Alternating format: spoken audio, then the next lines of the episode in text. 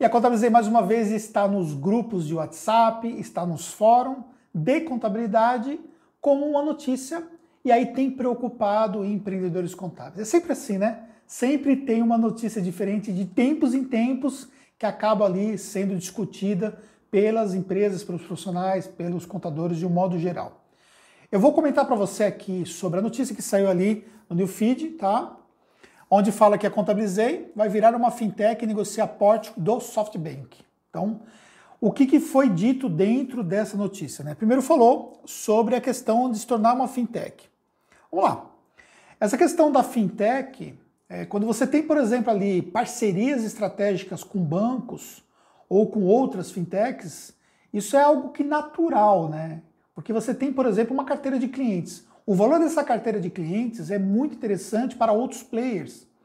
E uma empresa, por exemplo, que detém, como eles dizem que detém 20 mil clientes, o que eu não acredito, tá? Para mim, esse valor é superior, até porque com o valor dos aportes recebidos até então e com o valor do investimento em marketing, na qual a gente consegue ter ali uma previsibilidade através de ferramentas e tal que eles fazem todos os meses, fica muito claro que apenas 20 mil clientes para todo esse caminhão de dinheiro que foi derrubado lá dentro, é claro que foi investido em tecnologia, muitas outras coisas também, mas ficaria muito claro que eles não foram eficientes para poder trazer clientes suficientes para poder justificar o investimento feito. Então, na minha opinião, não é 20 mil clientes, é muito mais do que isso, mas também é, não cabe a mim falar sobre isso porque eu não tenho os números na mão e aí é apenas a minha opinião pessoal sobre isso.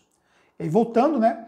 Quando você tem uma base de clientes significativa, e aí fazendo paralelo para outras empresas de contabilidade digital e online, essas empresas elas são vistas por essas fintechs ou até por bancos como sendo empresas de alto potencial por conta dessa carteira de clientes.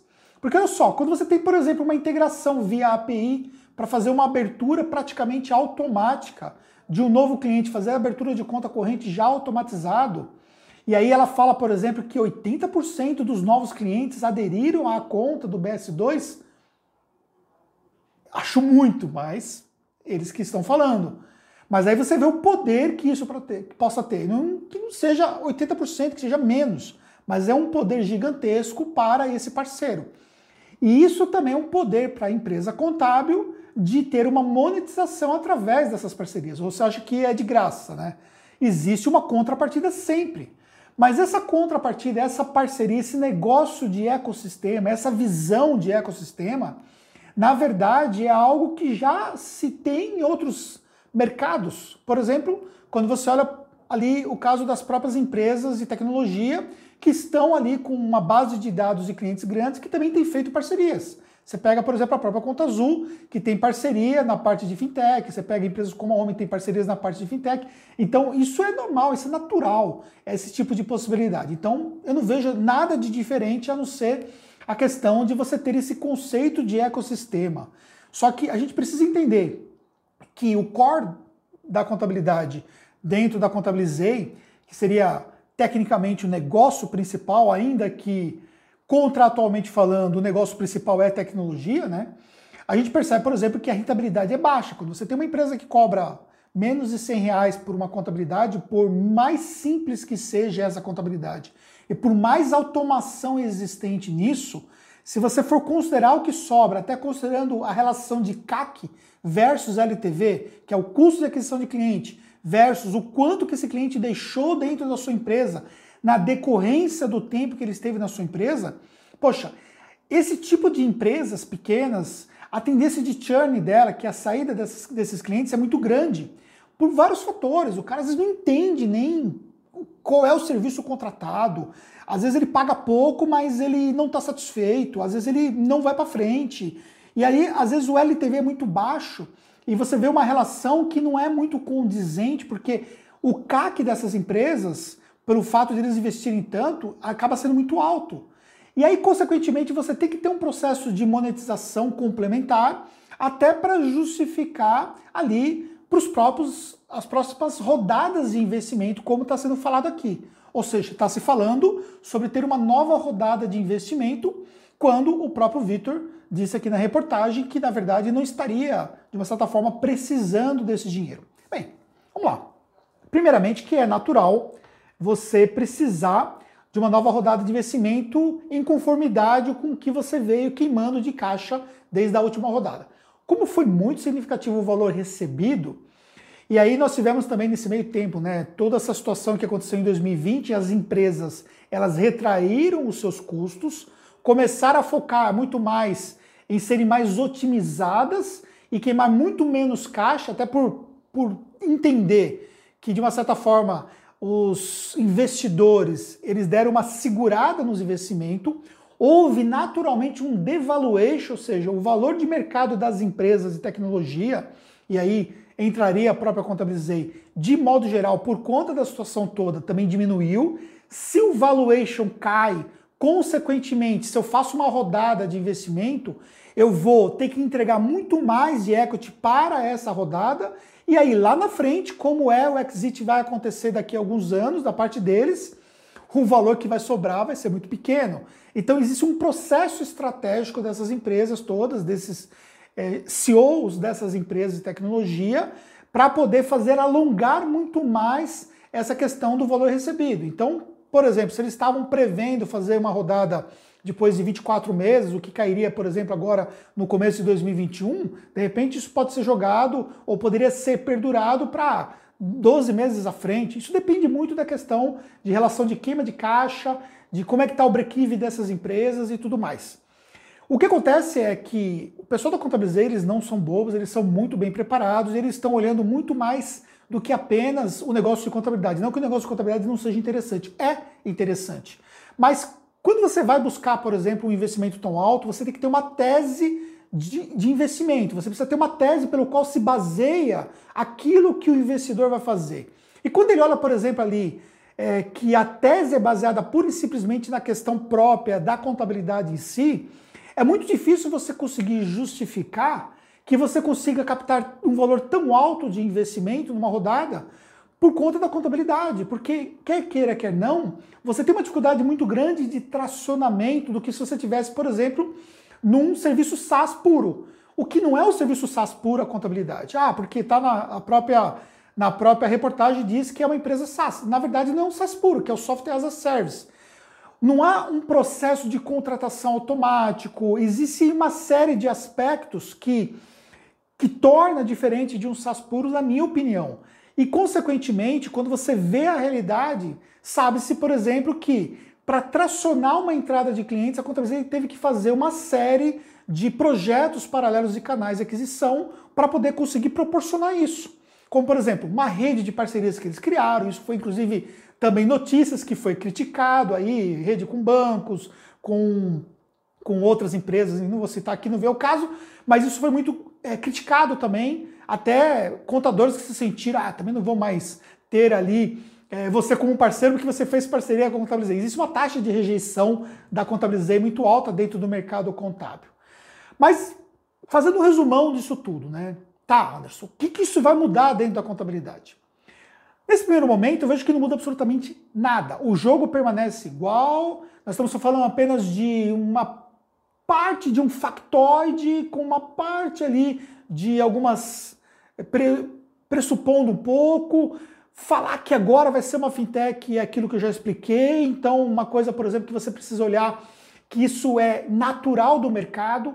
E aí eu trago para você como uma reflexão sobre a importância de você conseguir se fortalecer e talvez uma empresa como a Tactus, que tem uma carteira atraente, a gente consegue criar algumas conexões por si só mas uma empresa, como é a grande maioria da galera que está acompanhando o meu trabalho aqui, talvez por si só não consegue criar essas conexões sozinhos e talvez precise se juntar em grupo, em associação, em alguma coisa que permita ter mais força no mercado para conseguir, por exemplo, propor alguma coisa para uma fintech, um nível de parceria.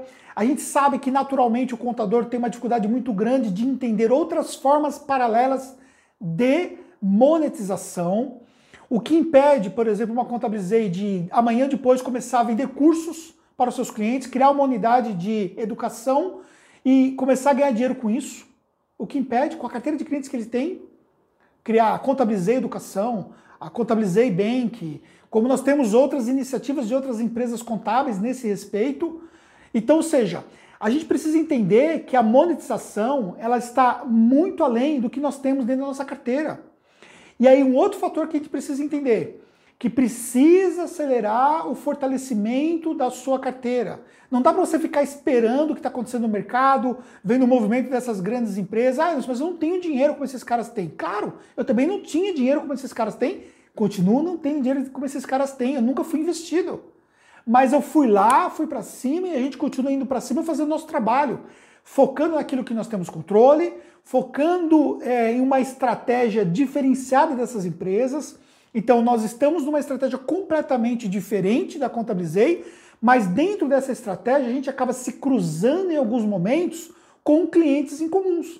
Clientes que nós acabamos perdendo para eles e clientes que nós pegamos deles. A nossa conta aqui dentro da Tactus ainda é mais clientes que nós pegamos da Contabilizei do que nós perdemos para a Contabilizei. Mas eu não posso cochilar em relação a isso. São uma ameaça direta? Não é. Porque se você considerar, até hoje, sei lá, nós perdemos 30 clientes, acho que não foi nem perto disso, mas vamos colocar que seja 30, tá bom? Cara, olhando para minha carteira de clientes, não é nada. Absolutamente nada. Eu tenho outras ameaças muito mais preponderantes aqui do que a própria Contabilizei. Mas a gente precisa entender o que está acontecendo no mercado, precisa fazer a leitura do mercado, precisa entender os movimentos de mercado, porque isso nos dá subsídios estratégicos para nós definirmos a nossa atuação dentro do mercado. O que não dá para ficar é você ver uma notícia como essa e você fica lá num puta de um desespero, sem entender o que você vai fazer da sua vida, achar que contabilidade acabou, que é, essa galera vai acabar com, com o mundo da contabilidade, que vai pegar todos os clientes. Galera, vamos ser realistas. A quantidade de empresas de CNPJ que nós temos, e se você olhar o que eles conseguiram captar de CNPJ até hoje, é pequeno, perto de todo esse volume. E além deles, surgiram muitas outras empresas que também, outras fizeram captação de recursos, outros foram com a raça, capital próprio, outras que tentam ser uma cópia deles e tudo mais. E conseguiram o quê? Conseguiram alguns milhares de clientes? Conseguiram. Mas isso não ameaça individualmente as empresas contábeis que estão preparadas. Então o jogo é você ver o que está acontecendo, mas você pensar estrategicamente. Você está próximo de pessoas que estão jogando um jogo de alto nível e que podem também te dar esse direcionamento, porque isso vai te ajudar, por exemplo, você estar preparado e jogar o seu jogo joga o seu jogo, se fortaleça na sua região, no seu mercado de atuação, faça um processo diferenciado, pare de ficar se desesperando com esse tipo de situação, de factoides, de notícias, o que quer que seja, e foque no seu jogo. Mas não ignore o que está acontecendo à sua volta. Não ignore os movimentos de mercado. Não ignore a força da tecnologia em relação aos serviços de contabilidade. Não ignore os conceitos de ecossistemas. Não, não ignore as, as possibilidades de parcerias dentro do mercado contábil. Não ignore o que você pode fazer sobre o ponto de vista de novas monetizações, de novas unidades de negócios, de ter negócios paralelos atrelados diretamente ou indiretamente à sua marca, de você conseguir construir coisas que podem fazer com que você tenha melhores resultados dentro da contabilidade. Não ignore isso. Seja estratégico. Saia daquela pegada de ficar no tradicionalismo, vai para o mundo digital, que isso vai ser uma grande diferença. E aí, ó. Seguinte, sobre isso aqui, aqui foi apenas uma notícia que rolou aí nos grupos de WhatsApp e apenas mais uma de tantas outras que aconteceram. E ficar esperando, ah, porque o CRC, porque o CFC não faz nada, me poupe, né, gente? já passou desse tipo de pensamento e a gente precisa focar muito mais no que eu, no que você, no que nós podemos fazer em relação aos nossos negócios. Porque se alguém pode salvar os nossos negócios, somos nós mesmos. E vou dizer uma coisa para você: não vai ser eles que vão destruir o seu negócio, não. Quem pode destruir o seu próprio negócio é você mesmo. Se você não for um gestor, se você não for alguém preparado, você pode destruir o seu, o seu negócio. Então fique esperto com relação a isso. E conte comigo, estou junto com vocês. Espero que tenha feito sentido para você. Mande esse vídeo para alguém.